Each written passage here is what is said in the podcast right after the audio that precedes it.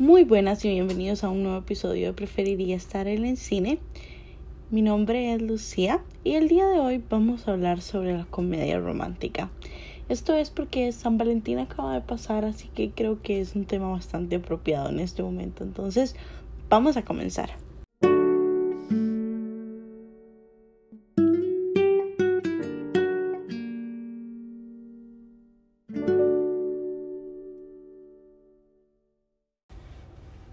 Creo que todos conocemos la típica historia de chico conoce chica y se enamoran y la vida los separa por alguna razón, se vuelven a encontrar y bien felices para siempre, ¿verdad? O sea, esa es como como la clásica historia de las comedias románticas. Por supuesto que tiene pues variaciones a lo largo de los años, pero yo creo que la esencia, por así decirlo, siempre es la misma. Y debo decir que realmente disfruté preparar este episodio. O sea, las últimas dos semanas me dediqué a ver comedias románticas y fue realmente la mejor distracción para el estrés del trabajo y, y la pandemia y, y el estrés en general. Yo creo que yo creo que las comedias románticas son como mi feel good movies. No sé si. Si. Si tiene sentido. O sea, sí es cierto que sí pueden ser como super cheesy y cliché y super irrealistas. Pero. Yo. Yo soy muy feliz. O sea, me hace sentir feliz ver comedias románticas. Y yo creo que. Que eso es lo importante. O sea, para eso.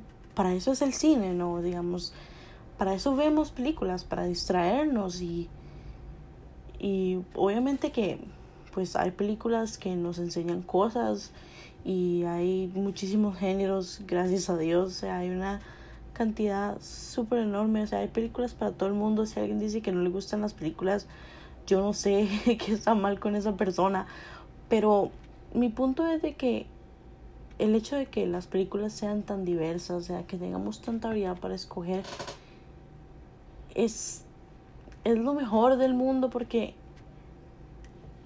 no importa cómo nos sintamos, yo creo que siempre hay algún género que podamos llegar a ver, digamos, para sentirnos mejor. Y yo creo que en mi caso definitivamente son las comedias románticas.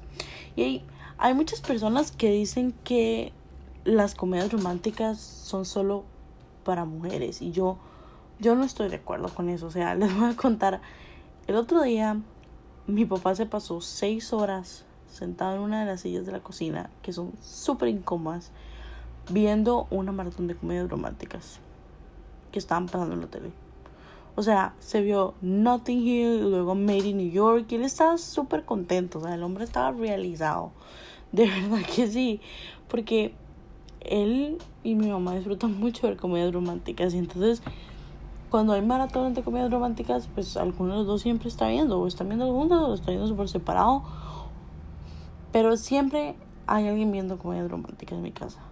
Y la verdad es que yo creo que la comedia romántica, o sea, la comedia romántica es uno de los géneros más viejos que hay en el cine. De hecho, el, si ustedes se ponen a pensar, el formato base de este género en el cine viene de muchas obras de teatro de la antigüedad, incluidos trabajos de Shakespeare. incluso se considera que algunas de las mejores películas de la historia del cine son comedias románticas. Un claro ejemplo, de hecho, es una película de 1934, It Happened One Night. Y, o sea, esta película es icónica porque esta película se llevó lo que se considera como los, los cinco Oscars más importantes que vendrían siendo guion, actor, actriz, director y película. O sea, solo han habido tres películas en la historia de los noventa y pico años que tiene el Oscar en lograr haber hecho eso. Que, bueno, las otras películas vendrían siendo em, One Flew Over the Cuckoo's Nest en 1975 y The Silence of the Land en 1991. sí han habido otras comedias románticas que incluso han estado nominadas y han recibido Oscar, o como Annie Hall, When Harry Met Sally, entre otras. Pero sí es importante que recalquemos la importancia de lo que fue It Happened One Night en aquel momento en que salió, porque fue el de hecho de estas películas la primera que se llevó los cinco Oscars principales. Después las otras pues han sido otros géneros, pero sí la primera película en llevarse los cinco Oscars principales fue una comedia romántica. Y yo creo que eso dice mucho sobre lo, lo grande que ha sido en realidad el género de la comedia romántica en el cine. Pero digamos, ya hoy en día lo que ocurrió con esta comedia romántica pues ya no sucede. Y yo creo que es que, digamos, como todo en esta vida, las comedias románticas han cambiado mucho. Creo que han tenido cambios positivos, por supuesto, en el sentido de que ya no son solo películas de parejas blancas heterosexuales, sino que ahora hay más diversidad, o sea, no solamente con historias de parejas del mismo sexo, pero también historias con protagonistas de otras religiones y nacionalidades, razas, etcétera. Yo creo que tal vez lo que ha afectado negativamente un poco lo que ha sido la industria de la comedia romántica es el hecho de que yo creo que la calidad ha bajado mucho. O sea, hubo un tiempo en el que las comedias románticas eran el género que más dinero movía, pero hoy en día casi no vemos comedias románticas que se estrenen en el cine. De hecho, la mayoría van directo a plataformas de streaming, o sea, y de hecho, o sea, Netflix es una que en Navidad siempre saca un montón de comedias románticas, de lo que es San Valentín también, o sea, ahorita sacó lo que fue la última película de lo que es la la adaptación cinematográfica de los libros de A todos los chicos de los que me enamoré, que es una comedia romántica, pero no tuvo un estreno en el cine, sino que fue directo a plataforma. Y de hecho pegó mucho, o sea, la historia pegó muchísimo. Los libros ya eran bastante conocidos antes de que se hiciera la película. Entonces yo creo que eso también le ayudó muchísimo, pero sí se ha pegado y Netflix de hecho hace muchas comedias románticas durante el año. Yo creo que en este caso si ustedes le preguntan a cualquier aficionado o experto en el cine, muchos consideran que la época dorada de las comedias románticas fueron los noventas. Y yo estoy de acuerdo, o sea, es que en los noventas hubieron muchísimas películas icónicas que salieron dentro del género de la comedia romántica, como Four Weddings and a Funeral, You Got Mail, Ten Things I Hate About You, My Best Friend's Wedding, Sleepless in, in Seattle, Pretty Woman, o sea...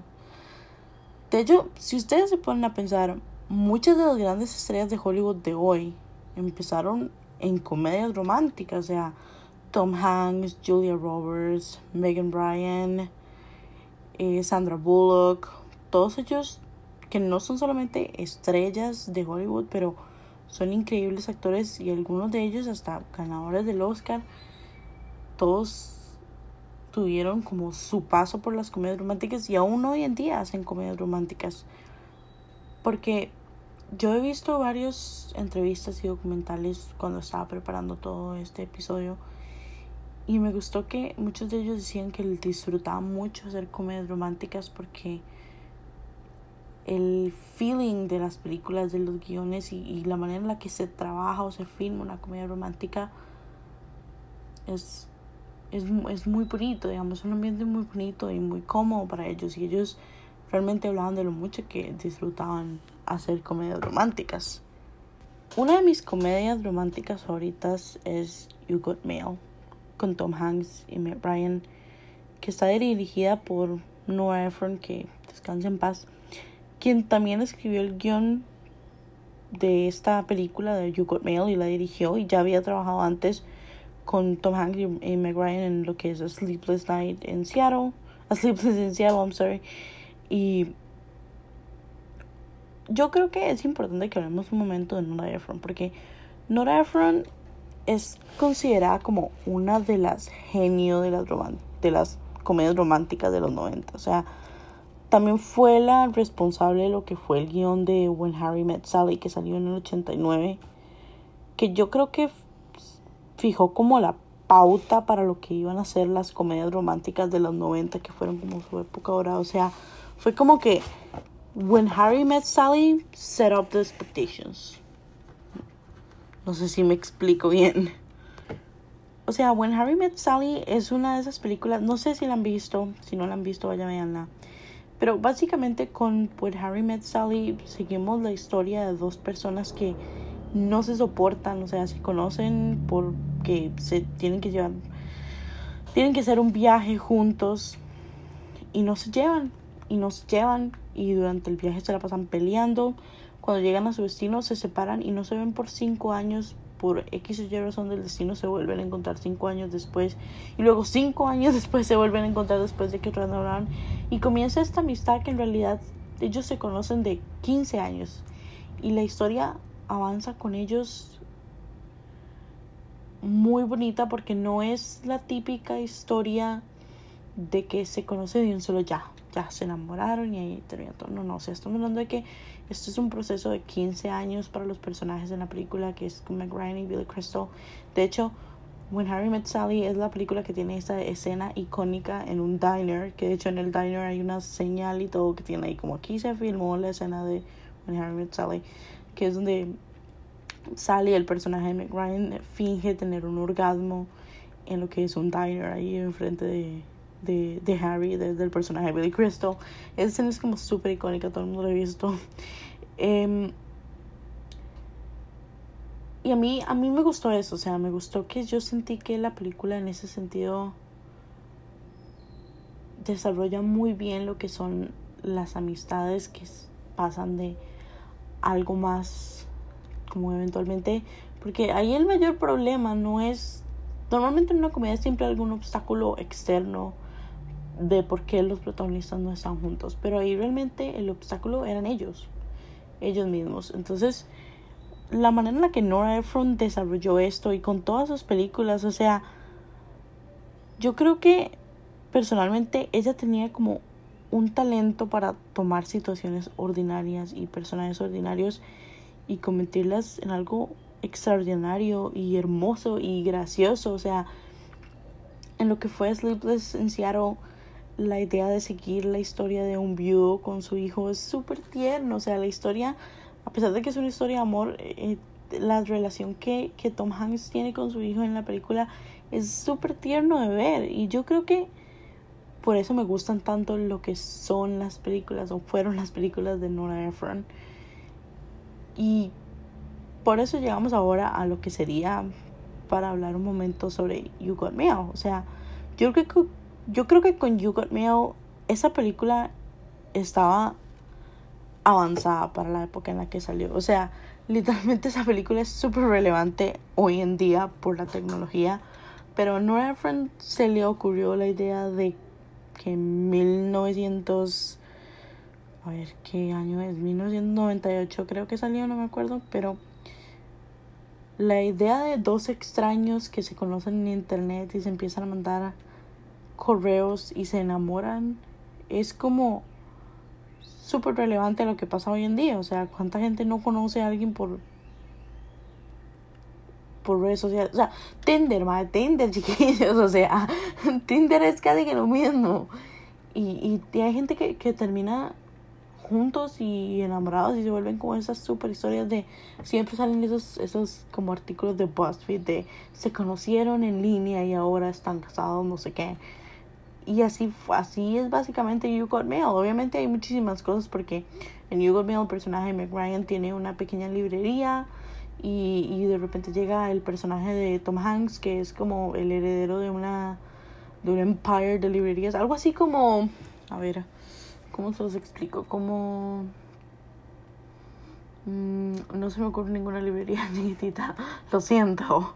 Pero algo así como que llegue la, no sé, que yo tengo una librería ahí en San José Centro, ahí chiquitilla, una librería propia, un negocio independiente y llegue la librería internacional a vender al frente mío. O sea, algo así es lo que pasa en Mail para que entiendan la magnitud. Entonces empieza esta pelea entre estas dos personas que no saben quiénes son, o sea, ellos ni siquiera se conocen, no, no han dicho su nombre ni nada cuando están mandándose correos y están enamorados de la otra persona, pero no saben que esa otra persona es la persona que es básicamente su rival del trabajo y, ocurren todas esas cosas, pero al final la película la película es, es tan bonita y, y, y, y, esa era la magia que tenía Nora Ephron de volver estas historias y convertirlas en algo muy hermoso y, y, yo creo que por eso me gusta tanto You Got o sea, tiene muchos aspectos en ellas que me gustan, pero You Got Me definitivamente es y siempre va a ser una de mis comedias románticas favoritas. Un día de estos vi un documental de cine donde hablaban sobre cómo la comedia romántica está desapareciendo. Y es cierto, y creo que es una lástima, porque realmente es un género que yo amo y creo que hay una comedia romántica para todos.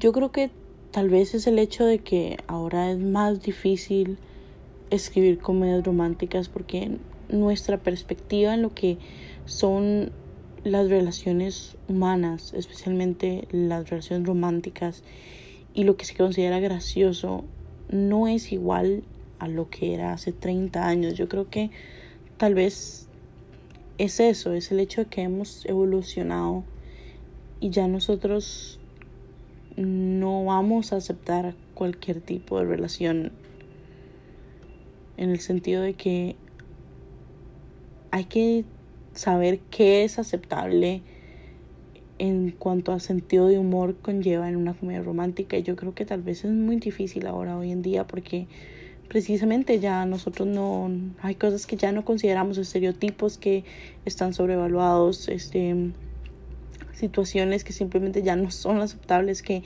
se dan mucho en el cine romántico hace 30, 40 años. Entonces, tal vez por eso las comedias románticas ya no son como lo eran antes precisamente por cómo ha cambiado nuestra perspectiva, lo cual es bueno. Pero yo creo que definitivamente yo no pierdo la fe de que va a llegar algún genio en los próximos años y nos va a dar comedias románticas como las que hacía Nora Ephron en su época y que se van a adaptar a nuestros gustos de hoy en día y lo que queremos ver en una comedia romántica hoy en día y va a volver a surgir lo que era la comedia romántica como uno de los géneros de Hollywood, así como lo es las películas de superhéroes hoy en día, que son, yo creo que es el género, bueno, junto con el terror debe ser uno de los géneros que más vende ahora. Y yo espero que realmente llegue alguien que rescate la comedia romántica como se debe, porque realmente es un género que disfruto muchísimo y, y sería una lástima perderlo así.